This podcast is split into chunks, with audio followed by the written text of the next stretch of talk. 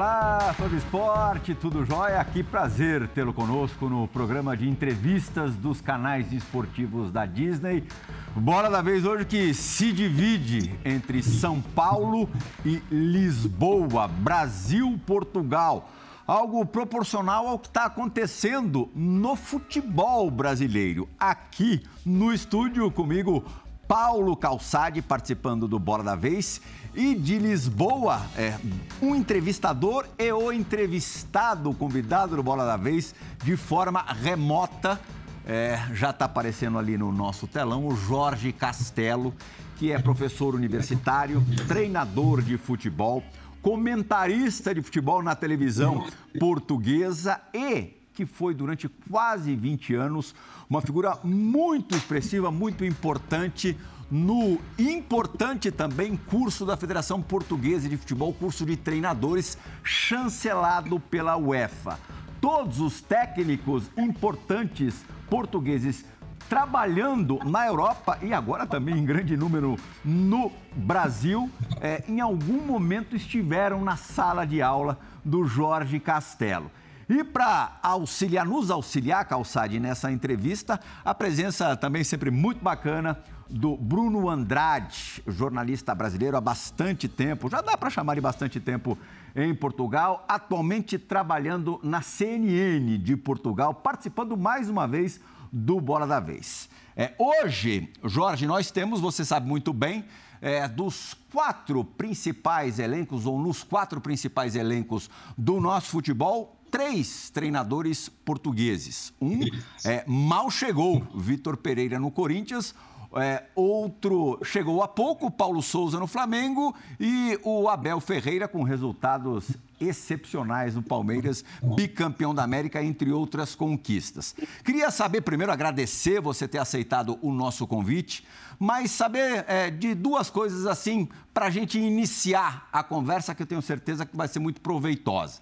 Alguma vez na vida você imaginou que fosse é, ver esse cenário? técnicos portugueses em clubes grandes no Brasil. E a segunda pergunta, a segunda questão. É, hoje, sem dizer qual é melhor ou pior, qual é a maior diferença entre a escola portuguesa de técnicos de futebol e a escola brasileira de treinadores de futebol? Ora, uh, queria primeiro saudar todos os que participam neste programa, uh, agradecer o convite, porque para falar sobre sobre estas temáticas é sempre um grande prazer para mim. Um, e, e, e, portanto, um, esta, esta questão é, é, sempre problemática porque há uma tendência enorme que as pessoas já nascem a saber de futebol. Não é verdade. Eu desloquei-me também muitas vezes ao Brasil, não só quando estava no Benfica relativamente à observação de alguns jogadores, mas também desloquei muitas vezes ao Brasil para fazer formação. E uh, fui tendo contacto com, com, com os treinadores brasileiros e com muita, muitas pessoas ligadas uh, ao treino e à, à realidade futebolística do, do futebol brasileiro e verifiquei e, e, fui uma vez dei uma entrevista e fui altamente atacado por aquilo que eu disse e, mas eu não tenho problema nenhum dizer, uh, dizer a verdade dizer a verdade não, não, não faz mal a ninguém, ou pelo menos aquilo que, nós, que eu acreditava como se fosse verdade. Ou seja, era possível replicar as ideias que nós tínhamos aqui na Europa, e principalmente no, no, futebol português, porque nós falamos a mesma língua. Nós falamos a mesma língua, temos algumas palavras que realmente são, são diferentes. Mas, mas nós falamos a mesma língua. Há uma proximidade que este oceano uh, não, não, não traduz, quer dizer. E, e, e, a realidade é que eu insisti constantemente, insisti constantemente com a possibilidade de a Confederação Brasileira de Futebol e as diferentes federações brasileiras poder replicar este processo. Porque os, os, os, os treinadores brasileiros não são menos inteligentes que os, os treinadores portugueses, nem franceses, nem ingleses, nem, nem, nem nada. Se calhar o grande problema do treinador uh, brasileiro é, dizer, é pensar não tenho nada a aprender. Eu sei tudo de futebol. Essa é a pior coisa que qualquer ser humano poderá pensar. É a pior coisa. É que quando nós pensamos temos a verdade toda, nós não queremos descobrir o desconhecido. Nós só queremos estar no conhecido. Ah, eu conheço isto e a partir daqui não há mais nada. Não. O futebol mudou tanto, tanto, tanto, tanto. E muda em cada ciclo, se quiserem, de 4 em 4 anos, ou de 3 em 3, ou de 5 em 5. Muda tanto que acho eh, absolutamente patético de nós andarmos sempre a dizer as mesmas coisas, ano após ano, durante uh, dezenas de anos. É patético. Eu saí, eu saí da federação, eu saí da federação como formador por realmente estar em conflito por aquilo que eu, que eu tinha construído e outros tínhamos construído em 2000 e continua a ser divulgado em 2021 ou 2022. Isso é patético, por amor de Deus. Nós não temos o conhecimento de todas as coisas. Nós temos de ter a humildade de entender que temos de estudar as coisas. E eu que fui formatado, só para terminar, se eu que fui formatado a ver o, o grande futebol brasileiro, eu sempre gostei do grande futebol brasileiro.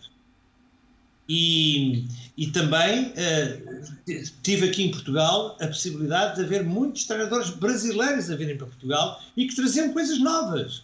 Traziam coisas novas. Mas depois o treinador brasileiro desapareceu. Desapareceu da Europa. Não está na Europa. Mas ninguém faz esta questão. Os grandes treinadores, porque há grandes treinadores brasileiros, eu conheço alguns bons treinadores brasileiros, mas porquê é que eles não estão na Europa? É um problema de, de agentes é o, os, os representantes. Não é verdade. Isso não é verdade, por amor de Deus. Vocês podem dizer assim, ah, que vocês têm aí o Jorge Mendes, que consegue fazer grandes transferências, mas o Jorge Mendes está mais ligado aos jogadores, não é aos treinadores. Depois de ter acontecido aquela, aquele momento mágico que foi Jorge Jesus ir para o Brasil, a ser criticado por muita gente no Brasil, e se calhar se eu fosse brasileiro também criticava. Mas o que é que vem aqui este português fazer? Ensinar-nos a nós futebol? O que, é que é que vem este português aqui acrescentar ao nosso futebol? E, na verdade, ele ganhou, teve sucesso. E a partir do momento em que teve sucesso, as pessoas pensam assim: mas porquê é que eu não hei de contratar um treinador português quando o, aquele, aquele primeiro treinador português que veio para aqui tem sucesso? E teve muito sucesso. E, portanto, depois veio o Josualdo Ferreira, que não teve tanto sucesso, mas porque o Santos também lhe tirou quase os jogadores todos. E depois agora aparece esta quase. Espero que não seja uma moda. Espero que não seja uma moda. Agora estamos com três, e eventualmente irá mais um quarto uh, treinador português para o Brasil. Mas há uma coisa que o treinador português tem, e que o, e o treinador brasileiro também tem, que é uma grande capacidade de adaptação à cultura onde se enquadra. E, e, o treinador português tem uma, também tem outra coisa, é muito generoso, que é quando sai, deixa sempre qualquer coisa. Deixa sempre qualquer coisa. Ele não vai lá só para ganhar dinheiro. Que é das coisas que nós falamos muitas vezes. Nós, se queremos mar marcar o futebol mundial, não é ir para um sítio para encher os bolsos e vir embora. Encher o baú e vir embora. Não é deixar lá qualquer coisa, deixar uma ideia, deixar, deixar um legado que o próximo treinador ou vai seguir esse legado ou vai ter que ser melhor que esse legado. Porque o treinador brasileiro neste momento está remetido ao Brasil, ao Médio Oriente e à Ásia. A Europa não entra. E olhe e lá. Cada vez com menos espaço nesses, nesses outros pois, continentes. Com menos espaço. É. O Jorge Porque Mendes citado. Pode... Só rapidamente, o Jorge Mendes citado, é o maior empresário do, do, futebol mundial já há algum tempo, empresário do, do, Cristiano Ronaldo, entre tantos outros, e o possível quarto português a trabalhar no Brasil, Luiz Castro. No momento que a gente está gravando este programa, ainda não sabemos se ele é, fechará ou não com o Botafogo. John Textor faz de tudo para que é, venha para cá é, para que integre aí o grupo de, de treinadores portugueses no nosso país. Calçade. Bom, primeiro é um prazer estar aqui com vocês. É só esse início do professor Castelo já vale alguns programas, porque é importante que o Brasil ouça isso. É, a gente aqui é difícil convencer as pessoas de que futebol se estuda também, que futebol ele é maravilhoso por causa disso, que ele é dinâmico, não é? Você não O futebol, o teu conhecimento de hoje não vai servir para daqui cinco anos, vai ser muito pouco. Você tem que evoluir com ele. E essa é uma dificuldade que a gente tem aqui todo dia. Por exemplo, muita gente fala: ah, essa modinha de treinadores portugueses. Quando você fala em modinha para dizer que nós sabemos tudo e não precisamos, isso é terrível. Por exemplo, eu já tive embates com professores. Uma vez um professor de história, eu tentando convencê-lo que era importante estudar futebol. Quer dizer, alguém que passou tantos anos estudando a história, ele negava o conhecimento numa outra área, que é o futebol. Quer dizer, é um negócio absurdo. Isso está na cultura brasileira. Mas explica muitas coisas da nossa miséria no país. Então, eu gostaria de saber do professor Jorge Castelo o seguinte: escolas. É, existe uma escola portuguesa? Quando a gente olha para a Itália, para a é, Espanha, para a Inglaterra, existe uma escola de treinadores portugueses? O que, que o treinador português é, traz dentro dessa, desse conceito e pode é, nos ajudar muito em relação a isso no Brasil, diferentemente de outras escolas, se é que o senhor acredita nelas? Olha, eh, eu, eu gostava de responder a eh, da, da, seguinte forma.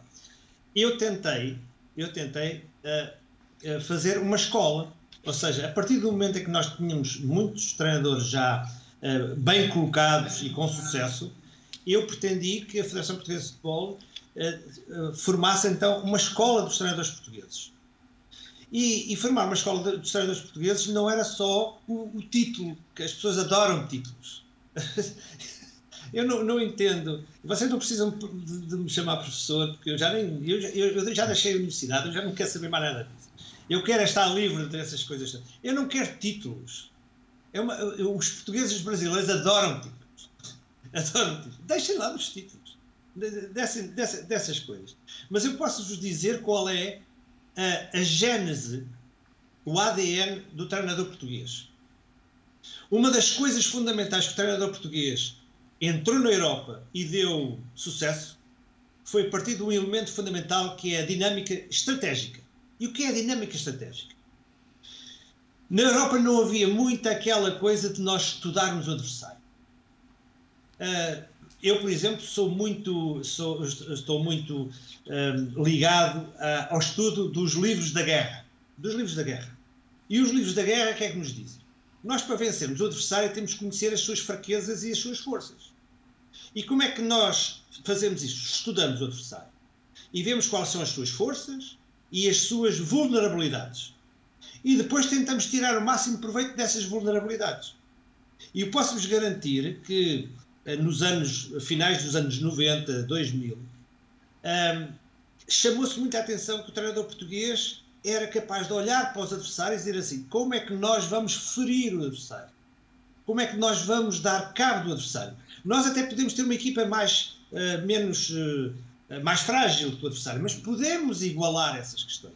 E houve essa, essa questão que os treinadores portugueses, ao entrarem na Europa, conseguiram uh, ultrapassar certas dificuldades que as suas equipas teriam, mas ao conhecimento do adversário isso uh, foi tornando-se mais equilibrado. Mas os outros também começaram a perceber que a escola portuguesa começou também começou a fazer isso. E então a nossa diferença com os adversários começou-se outra vez a desequilibrar. A desequilibrar. Outra gênese importante do treinador português é o seguinte: intensidade de treino é pensarmos que nós temos de ter uma intensidade que seja moldada em função daquilo que é a competição. Ou seja, transformar o treino como se fosse uma competição. Claro que não é com o mesmo tempo. E, e isso traduziu-se que os jogadores não sentem a diferença entre treinar, uh, treinar e depois competir. Eu lembro que fui, das, das primeiras vezes que fui ao Brasil, uh, isto já foi há muito tempo, uh, eu ia visitar os centros de treino para ver como é que os brasileiros treinavam. E achava interessante como é que eles passavam a manhã toda a treinar. Mas era a manhã toda a falar, não era a treinar. Era um bocadinho, treinava-se um bocadinho, depois parava-se, conversava-se, treinava-se um bocadinho. Estava-se ali três horas. E eu achava interessante porque na Europa os jogadores que querem treinar e ir embora. Não, o brasileiro gostava de estar ali no treino, porque era, era, era interessante.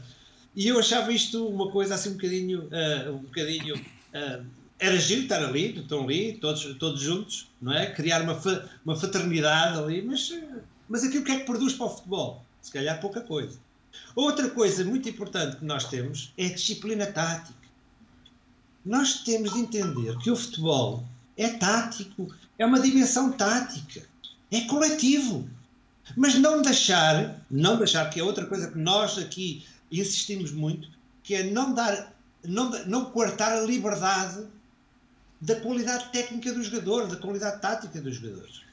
Eu, uma das coisas que adoro quando, quando, quando vou ao Brasil e quando me dão uma equipa para eu mostrar os exercícios, é ver que o jogador brasileiro está muito mais interessado em penetrar, em driblar, ir para cima do adversário, e que eu gosto, e que eu gosto. E aqui na Europa está tudo mais interessado em passar. Passa, passa, passa, passa, passa, e muitas vezes não penetra. E eu acho que o equilíbrio das duas coisas seria fantástico. E essa escola, nós tentamos que seja a gênese da nossa escola. Outra coisa é trabalhar sempre com bola. Trabalhar sempre com bola. A bola é o instrumento mais importante do jogo de futebol. Não há hipótese nenhuma. Pô. Nós jogamos com uma bola, nós não jogamos com 10 bolas. Nós jogamos com uma. É o instrumento mais importante. E, é, e o jogo tem o quê? É colocar a bola Sabem, sabe onde é que se coloca a bola? Dentro da baliza. Nós temos que ir aos elementos básicos do jogo para depois passarmos para, para, para o treino. É colocar a bola dentro da baliza ou evitar que a bola entre na nossa baliza. E portanto, o trabalho técnico com bola, o trabalho tático com bola, veio acabar com aquela visão que, por acaso, muitos treinadores brasileiros têm, que é o trabalhinho físico, o trabalhinho técnico o trabalhinho tático, tudo A separado. Analítico. Não há, não há separação nisto. Não há separação. Eu, quando estou a trabalhar com bola, estou a trabalhar o desenvolvimento físico de, dos jogadores. Se eu acelerar o processo, estou a trabalhar as capacidades físicas do jogador. Por amor de Deus, não separem as coisas que o ser humano não se separa. Eu não sou um bocado psicológico, um bocado físico, um bocado técnico, um bocado disto. Não, eu sou a unidade de tudo isto. E, e isto tem que se transformar no treino. Não quer dizer que em certos momentos eu não tenha que dar mais ênfase a uma certa parte do que a outra. Mas no seu global eu tenho que dar esta, esta, este, este elemento fundamental. E por último, para, man, para não manipular esta situação, é que os treinadores portugueses têm uma ideia de jogo. Têm uma ideia de jogo. Eles têm na cabeça uma ideia de como é que se deve jogar. Mas não querem martelar essa ideia de jogo independentemente da cultura onde estão inseridos e não querem martelar essa ideia em função dos jogadores, da competência dos jogadores. Ou seja, procuram sempre conciliar aquilo que é a ideia do treinador relativamente às competências que tem lá. Eu costumo sempre dizer, eu não consigo, como treinador, não consigo transformar uma tartaruga numa lebre. Isso é impossível. Eu posso tornar uma, uma tartaruga um pouco mais rápida a jogar mas eu ele nunca vai ser lebre. O contrário também é verdade. Eu não vou querer ter um jogador rápido para depois ter um jogador lento. Não, não me interessa. A mim interessa-me que o jogador tome decisões rápidas. Eu quero que o, que o, que o jogador seja eficaz nas suas decisões. Porque o jogo é um jogo de decisões. Não é um jogo de atletas. São jogadores que tomam decisões em tempos muito curtos de decisão. E são esses jogadores que nós procuramos para o futuro. E são estas, esta é a gênese da formação dos treinadores portugueses em Portugal. Alguns, hum, alguns tiram o máximo partido delas, outros talvez não tirem. Mas também eu vos digo uma coisa para ficar claríssimo: não existe uma forma de ganhar, existem várias formas de ganhar. E é para isso que os treinadores existem. É para ganhar, para formar, para inspirar os outros. E ter a humildade de dizer uma coisa muito simples. Quando eu não sei, eu digo assim: não sei, não tenho resposta para isso, tenho que estudar. Tá certo. Bruno Andrade é colaborador aí, frequente do, do Bora da Vez. Se eu não me engano, esse é o terceiro Bora da Vez que o, que o Bruno participa. Participou do programa do Gesualdo Ferreira, treinador português, que passou rapidamente Infelizmente, muito breve passagem pelo Santos e com o Antônio Oliveira, treinador é, do Atlético Paranaense na, na temporada passada, em, em, parte relevante da temporada passada. Junte-se a nós, Bruno. Plihal, Calçade, Jorge, é um prazer falar com vocês mais uma vez no, no Bola da Vez. É o terceiro, espero que o quarto seja de forma presencial. Adoro o programa, para mim, uma referência de entrevistas, inclusive agora com o professor, barra treinador e barra amigo Jorge Castelo. Bom, a pergunta que eu faço, e até pegando a primeira resposta do Jorge, quando ele fala do poder de adaptação do treinador e do cidadão português no geral. Eu moro em Portugal há seis anos e percebo a qualidade e a facilidade que o português tem de se adaptar a vários países da Europa, Ásia, África, enfim, continente americano. E ele fala bastante também do treinador português deixar legado. E na resposta para o Calçade, ele, ele, ele traduziu mais as questões táticas e técnicas do treinador. Eu vou puxar um outro ponto para mim que eu sinto que é fundamental para o sucesso dos treinadores portugueses, que é a partilha de conteúdo, a partilha de conhecimento. Eu tenho para mim, não sei se você, Plihal, se o Calçade partilham dessa ideia, de que a classe de treinadores do Brasil é muito desunida. E isso talvez também tenha muito impacto no sucesso ou no insucesso dos brasileiros dentro e fora do país. Então eu pergunto ao Jorge basicamente o seguinte: para além da adaptação, do deixar o legado, das qualidades dentro e fora de campo, de fato o português partilha conteúdo? Os treinadores gostam de trocar conhecimento ou isso é colocado da, de uma forma para inglês ver e no fim é cada um por si e pronto, acabou? Olha, Bruno, eh, essa pergunta é muito interessante. Eu vou, eu gosto, sabe que eh, uma coisa, uma coisa importante, nós quando contamos uma história transformamos o momento. E eu gosto de histórias verdadeiras e que tenham significado. Nós, quando chegamos ao quarto nível, e, e, e ou seja, no UEFA Pro, uh, nós temos muitos trabalhos que obrigamos os treinadores, que muitos deles já estão a trabalhar na Primeira Liga e alguns deles estão a trabalhar fora, fora Portugal. Um, eh, obrigamos a ele ter que uh, pôr cá para fora algum dos seus conhecimentos que consideram Alguns consideram que são segredos. Alguns consideram que são segredos. Mas no futebol não há muitos segredos, meu amigo. Não há muitos segredos.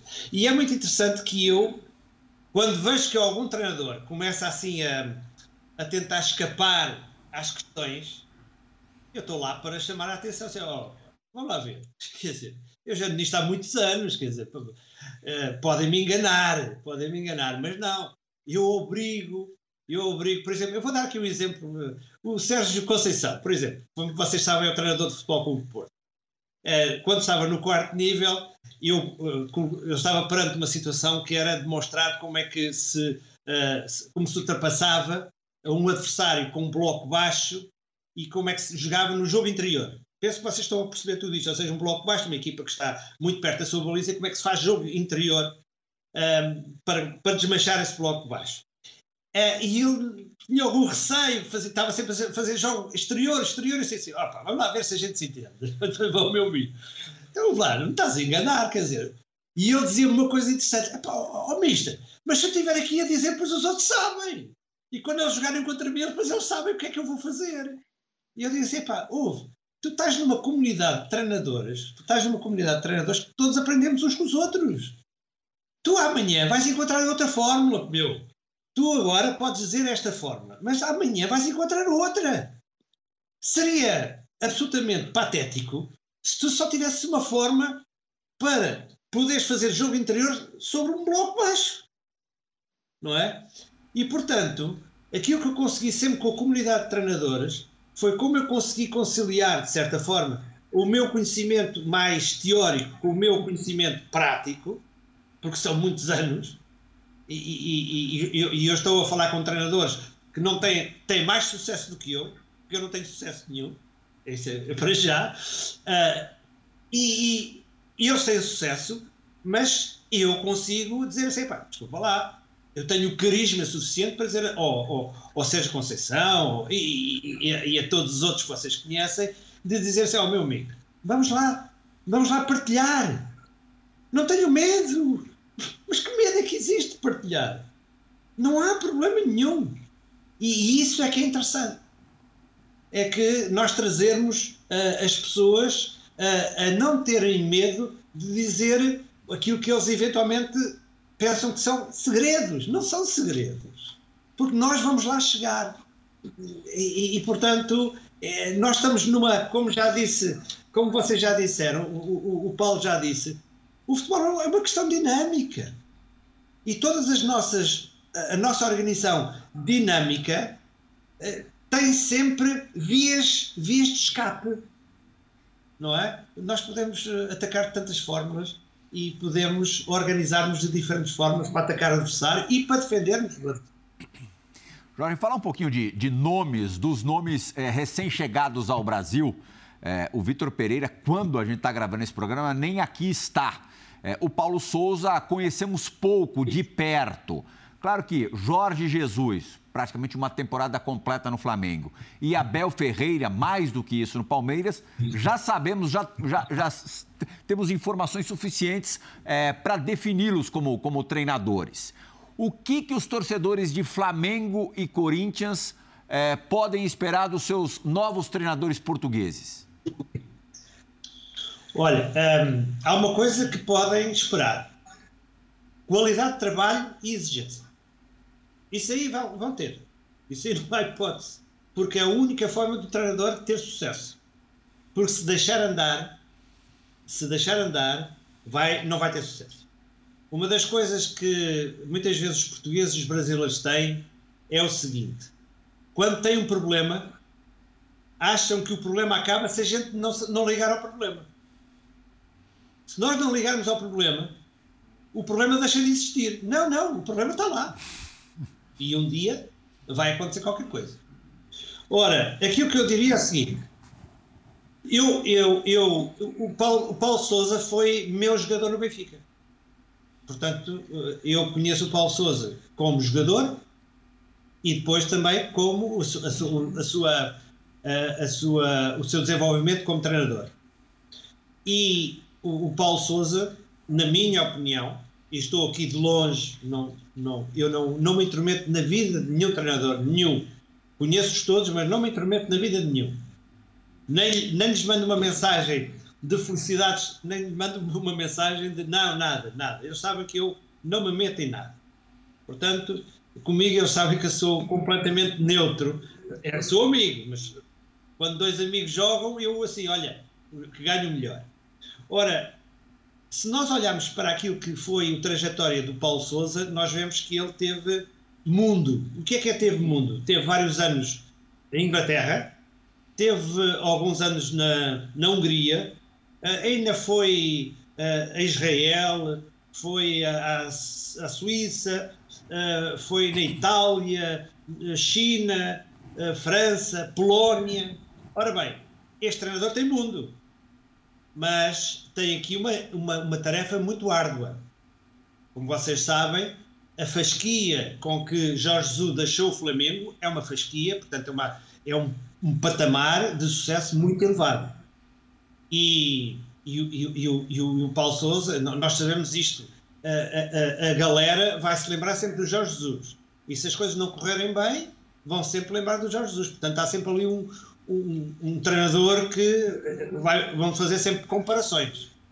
Agora, eu, eu, acredito que, eu acredito que Paulo Souza vai ter a tarefa dos, dos quatro treinadores que, que, que, que em princípio irão estar no, no, no Brasileirão, um, vai ser aquele que vai ser mais um, observado, vai ser mais analisado e, claro, se, se, ganhar, está tudo bem, como, como no futebol é assim. Se não ganhar, então as coisas vão se complicar. Relativamente ao, ao, ao, ao Abel Ferreira, vocês já o conhecem. Eu também, eu, Abel Ferreira, não foi meu jogador, mas eu conheci-o na formação e acompanhei também o seu, o seu trajeto. Um, o seu trajeto não é tão rico como o Paulo Souza, atenção, não é tão rico. Mas, atenção, o Abel Ferreira fez uma coisa que eu não, eu não fui ver as estatísticas, mas ganhar duas vezes a Libertadores em dois anos seguidos é um feito, penso que é histórico. Penso eu, não espero não estar a dizer uma coisa que esteja errada, mas de qualquer das maneiras, vocês já viram a forma emotiva, aquela forma explosiva, não é? E depois tem aquela coisa muito interessante, vocês não sei se notaram. É que ele é capaz de passar do zero ao 800. Pode estar muito calmo, como pode explodir de repente. E, portanto, é interessante ver, porque ele aqui em Portugal também era, era, tinha mesmo essa, essa, essa, essa, essa, essa forma de ser. Depois há aqui uma coisa interessante. Vitor Pereira. O Vitor Pereira, eu, eu joguei contra o Vitor Pereira. Portanto, eu já, já tive num campeonato em que jogava contra ele. O Vitor Pereira também tem um mundo. Se nós formos ver o, o, o seu historial, ele já passou por vários países.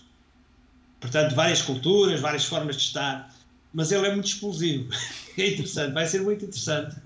Porque o, o, o, o, o Vitor Pereira é, ele pensa um bocadinho fora da caixa. Né? Fora da, nós não estamos, muitas vezes não estamos à espera de uma reação que ele possa vir a ter. Uh, mas também uh, uh, toda a cultura dele é igual ao de Paulo Souza, igual ao do Abel, do Abel, Ferreira, do Abel Ferreira e, portanto, a cultura é exatamente a mesma. Bola, intensidade, honestidade com os jogadores, que é uma das coisas que nós nos esquecemos nós aprendemos a não ser. Deixem-me utilizar esta expressão, não sei se vocês utilizam isso eh, aí no Brasil, que é dar a tanga. Dar, dar a tanga. O que é, que é dar a tanga? Quer dizer, é falar com um, dizer uma coisa e depois falar com outro jogador a dizer outra coisa, que são até nem, nem são as mesmas coisas. Não, não, não. É dizer a verdade aos jogadores. Quando um jogador chega ao pé de nós e diz assim: Ó oh, Mister, tem que me dar uma oportunidade, eu estou aqui para me dar uma oportunidade, eu jogo poucas vezes. E o treinador diz: Olha, sabes, Porquê é que jogas poucas vezes? Porque tu tens de ser melhor no treino, porque tu tens de dar mais confiança para eu te pôr a jogar. Não está ali a dizer assim, eu vou-te dar. Ninguém vai, nenhum destes treinadores se vai reunir com, a, com os jogadores e dizer assim, vocês acham que eu vou devo dar uma oportunidade a este colega ou àquele? Não, não vão fazer isso. A liderança não é isso.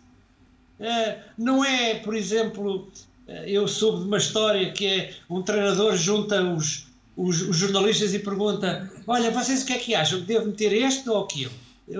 Devo jogar o António, ou o Manela ou o Jaquim? E é depois decidido pela, pela, pela comunicação social que é que eu vou pôr este e aquele jogador? Não, isso não fazem. Não fazem. Agora, passando ao Luís Castro. O Luís Castro, no Botafogo, como vocês sabem, uh, tem, vai ter dinheiro, mas está muito longe da organização de todos os outros. O Luís Castro é o mais velho de todos os outros três treinadores.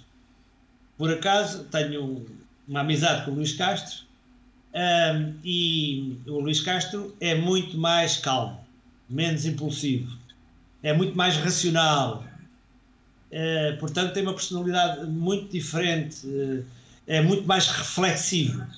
Não responde logo à primeira, procura procura, acima de tudo, compreender para depois dar a resposta. Portanto, a liderança dele é completamente diferente, mas está numa posição muito difícil.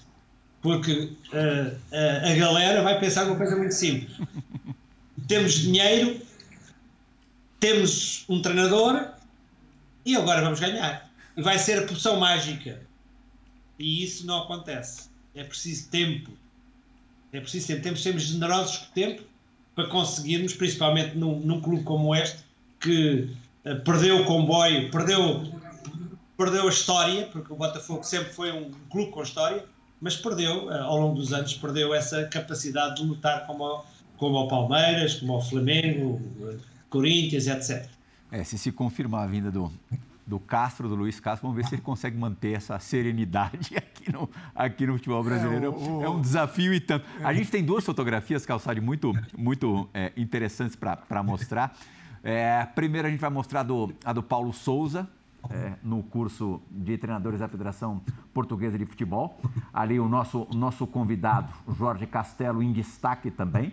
O Paulo Souza é, também já apareceu. E essa segunda fotografia do, do Castelo e do, e do Vitor Pereira, o novo técnico do Corinthians, os dois também em destaque, numa outra turma deste é, conceituadíssimo curso é, de formação de treinadores em Portugal. Pensando nisso, né, na, na, no comportamento, na personalidade de cada treinador, o Luiz Castro, que é calmo, vai ficar nervoso. Agora, eu não sei o que vai acontecer com o Vitor Pereira. O Vitor Pereira... Os jornalistas esfregam é, as mãos. Quando o Vitor Pereira olhar ali o mês dele e perceber que tem 10 jogos no mês, 10, não são oito. São dez. Tem, oito são os jogos que ele tem que ganhar. É, os outros dois ele não pode perder de jeito nenhum. Então, é, é, será um teste. Né? Mas eu queria saber do professor. Eu não gosto de chamar de professor, mas uma vez professor, né? Mas Sempre professor. uma vez professor. É, Jorge, é, eu, a gente falou de escola portuguesa, de treina, dos treinadores, de uma concepção de jogo, da formação, e cada um depois segue o seu caminho, suas ideias. Mas Portugal, é, ele tem, o, o, país tem uma importância muito grande é, na, na, formação de uma cultura futebolística, até porque academicamente né, na, é, evoluiu muito. É, se estuda o jogo, se leva para o ambiente acadêmico e se devolve para o jogo conteúdo. Eu, e a Universidade do Porto, a Faculdade de, de Esportes da Universidade do Porto, é muito importante nesse ponto, né? com o professor Vitor Frade, com a periodização tática, Júlio Garganta, não é da Universidade do Porto, mas eu já tive a oportunidade de entrevistar o professor Manuel Sérgio, como diz o Mourinho, não é um homem do futebol, mas ensina os homens do futebol que é um filósofo. Então, eu gostaria que o senhor falasse assim, desse ambiente acadêmico, o, qual é a contribuição para esta cultura do futebol português e o que isso pode, pensando no Brasil, nos beneficiar? Olha, na realidade, nós temos duas eh, grandes universidades, a Lisboa e o Porto. O Porto em princípio, enquanto eu estive aqui em Lisboa, porque eu também saí, eu também saí, já, vocês já estão a ver que eu tenho também uma, uma forma impulsiva das coisas, não é? Eu trabalhei 26 anos na Universidade de Lisboa, eh, portanto, na Universidade Técnica de Lisboa, mas depois cheguei a um momento que disse assim: não, isto não dá, não dá, não, não tenho capacidade para evoluir isto. Mas, na verdade, os, quase todos os treinadores que foram à universidade, a maior parte deles vieram da Universidade de Lisboa. Atenção. Atenção. Eu também gosto de marcar aqui esta coisa, porque nós também estamos em, em competição. Eu gosto desta competição. Eu, eu digo sempre uma coisa: para nós podermos evoluir, temos de ter sempre alguém melhor do que nós. A Universidade do Porto sabe que eu estou a dizer isto, porque eu vou lá e digo isto, não tenho problema nenhum. E digo que essa conversa da, da, da priorização tática é, é uma aldrabice. Eu não tenho problema nenhum dizer isso, porque aquilo é tudo copiado, aquilo é tudo copiado, é plágio. Por amor de Deus, eu tenho isso escrito. Agora, há uma coisa que eu vos digo. É, o, o, muitos uh, estudantes brasileiros foram para o Porto e fizeram bem, porque acho que o Porto, neste momento, está muito mais forte do que Lisboa, porque Lisboa prefere só fazer uh, trabalhos científicos para ser publicados nas revistas e, está-se, e, não, e não quer saber da prática. Não quer saber da prática.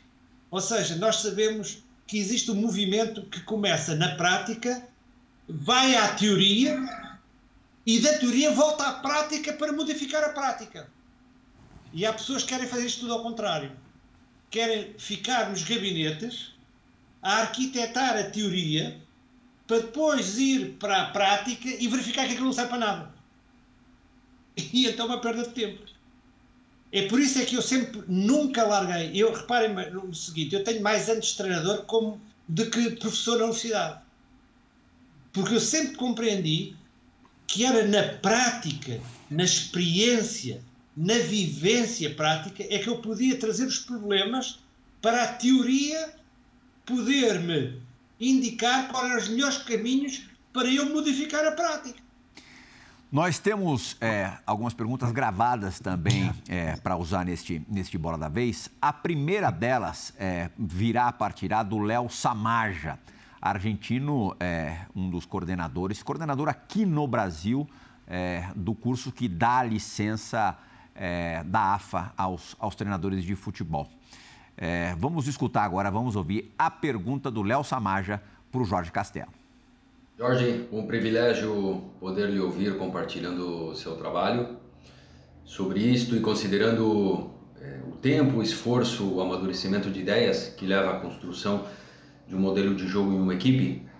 Gostaria de ter sua opinião. É, quanto dificulta é, o futebol brasileiro, essa pressa, esse desespero por encontrar resultados quase que de forma imediata, sem dar tempo a que o processo se estabilize e assim alcançar as metas propostas inicialmente pelo treinador.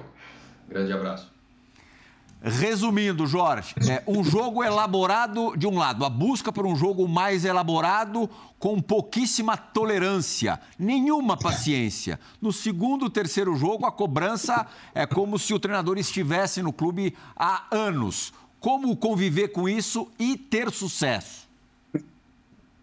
Olha, é, temos de conviver com isso. O treinador tem que entender que essa é a realidade nós podemos pedir um pouco mais de tempo aos nossos dirigentes, mas nós temos que entender quais são as regras do jogo. Eu costumo sempre dizer, as regras do jogo, as regras do jogo, não é as leis do jogo, é as regras do jogo. Se tens sucesso, continuas. Não tens sucesso, não continuas.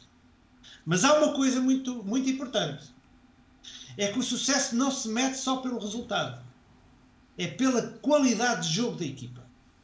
E isso é que é a diferença.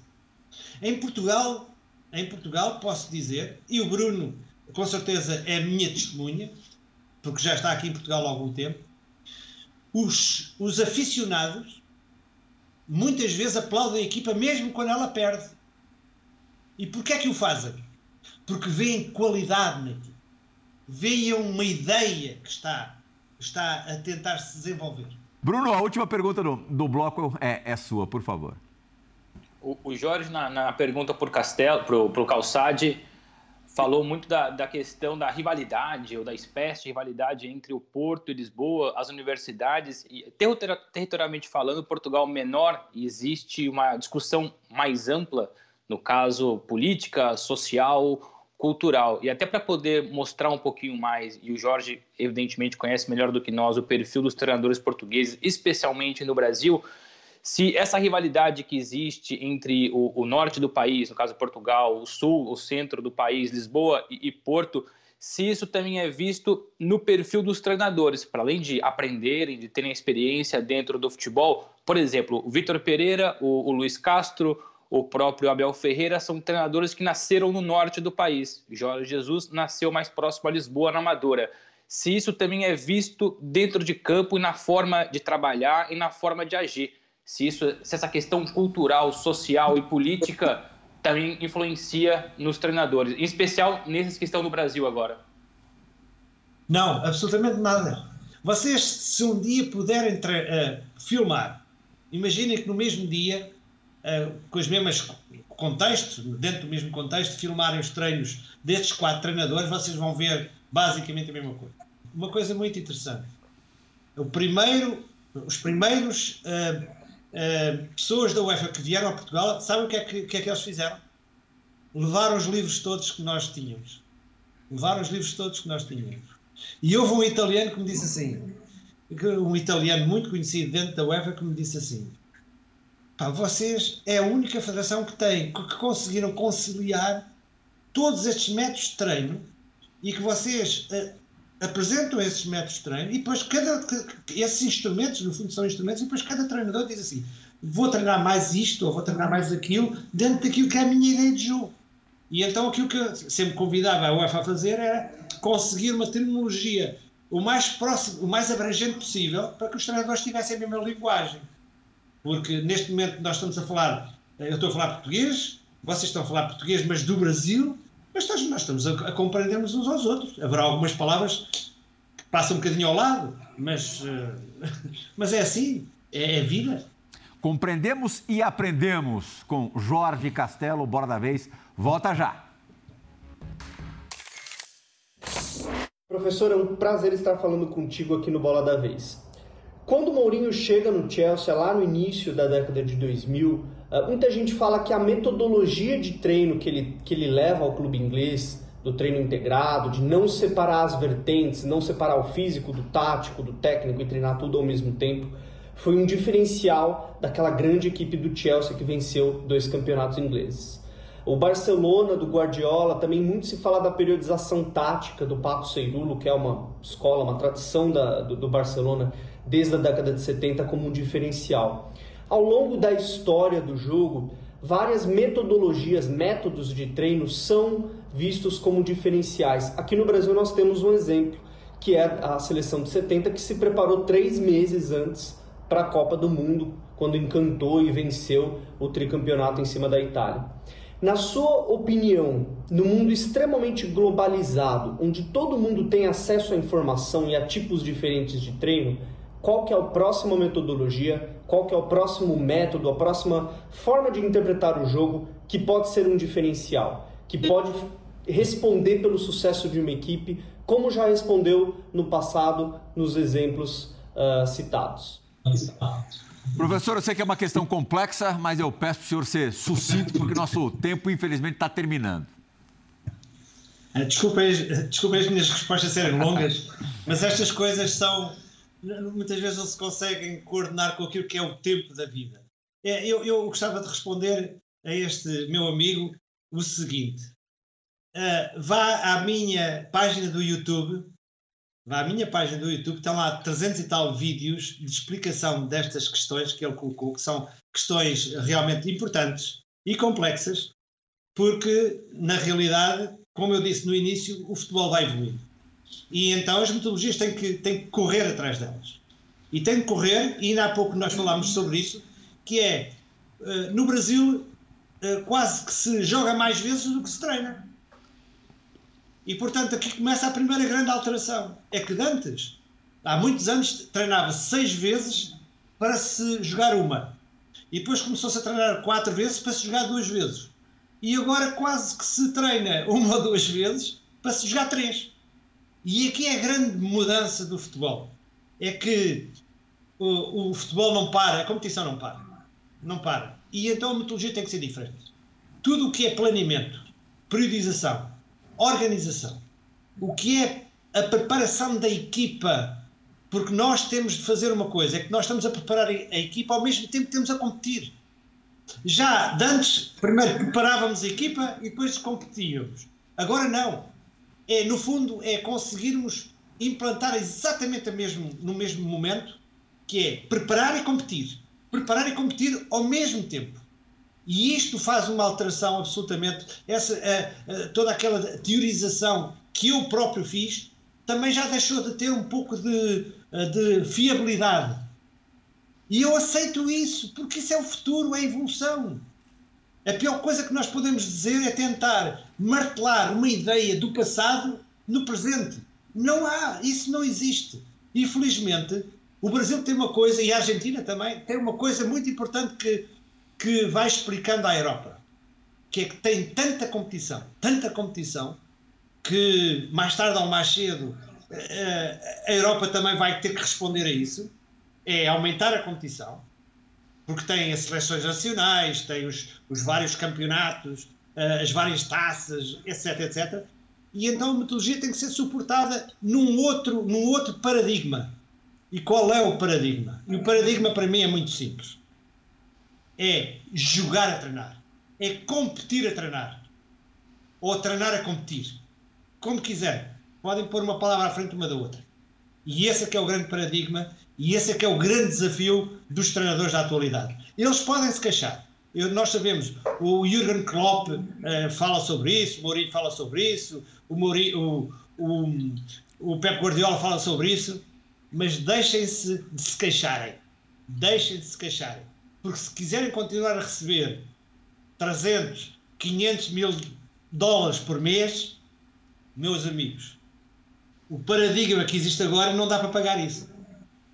Não dá para pagar. Portanto, ou começam a reduzir os, os salários, começam a reduzir os salários dos jogadores, dos treinadores, dos treinadores, aquelas coisas todas, ou então encaram essa realidade competitiva para trazer mais dinheiro para continuar a poder pagar esses ordenados que são milionários.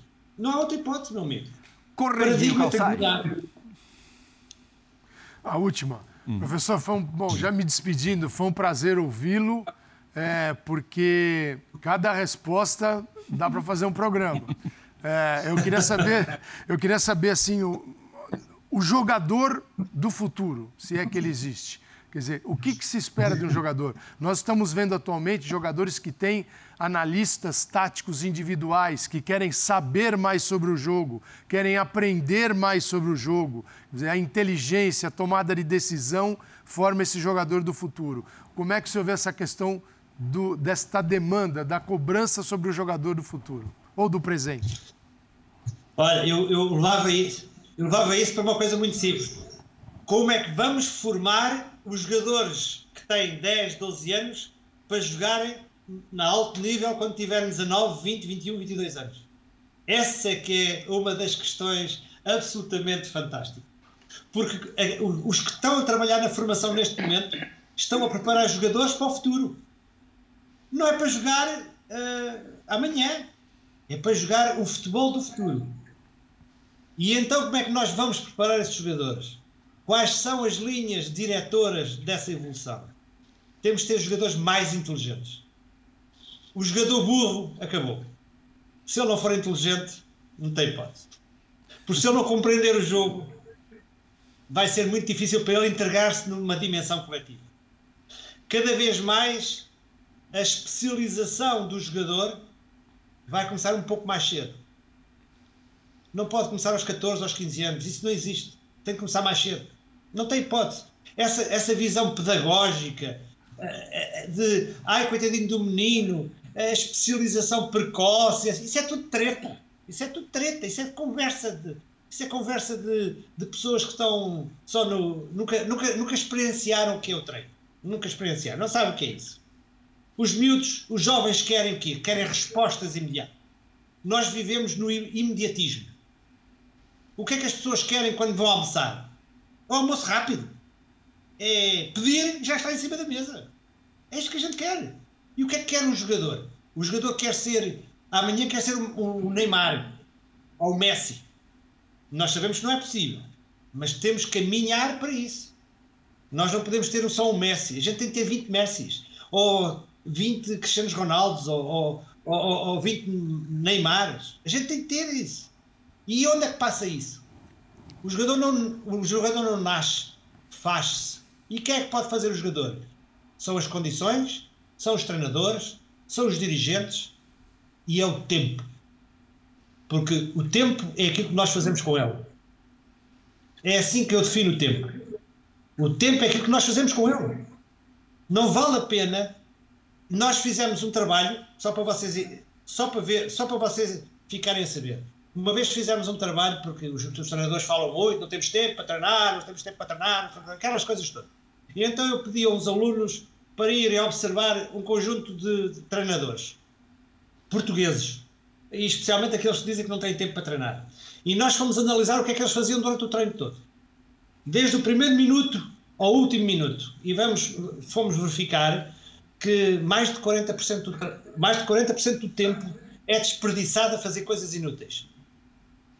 Inúteis. Perante a nossa, atenção, perante a nossa observação. Hein? Atenção. O treinador pode dizer que aquilo não é inútil. Mas perante a nossa concepção, 40% era inútil.